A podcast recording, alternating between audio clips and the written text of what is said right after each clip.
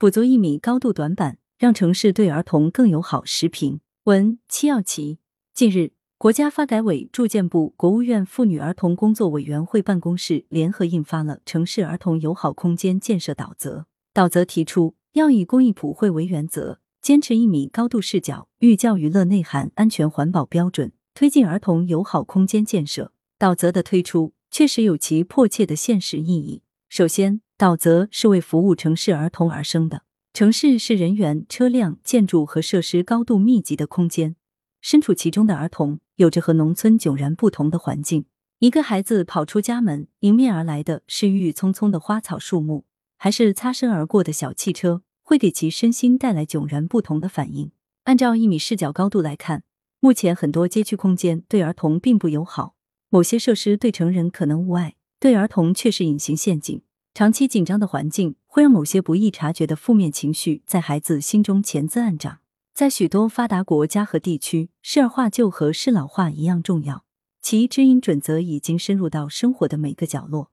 这显示出对于弱势群体的重点关爱。通过积极借鉴，我国一些地区也已经有适儿化的尝试，比如新建的儿童医院和少年宫有相应的儿童化指引。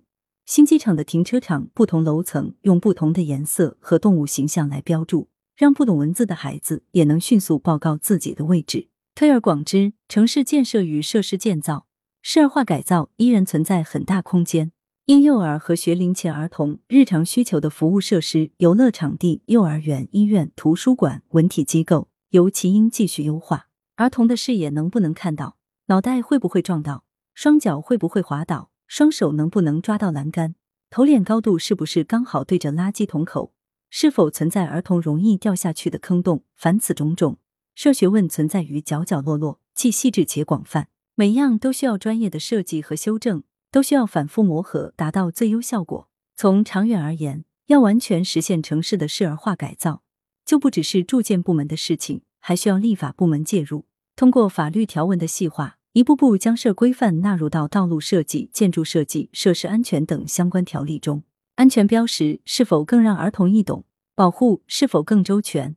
责任主体是谁？如何问责？当这些都能通过法律来确立、强化、保护、关爱儿童的安全网，才能真正加密，进而扭转目前存在的不设状况。来源：羊城晚报羊城派，责编：张琪、谢小婉，校对：彭继业。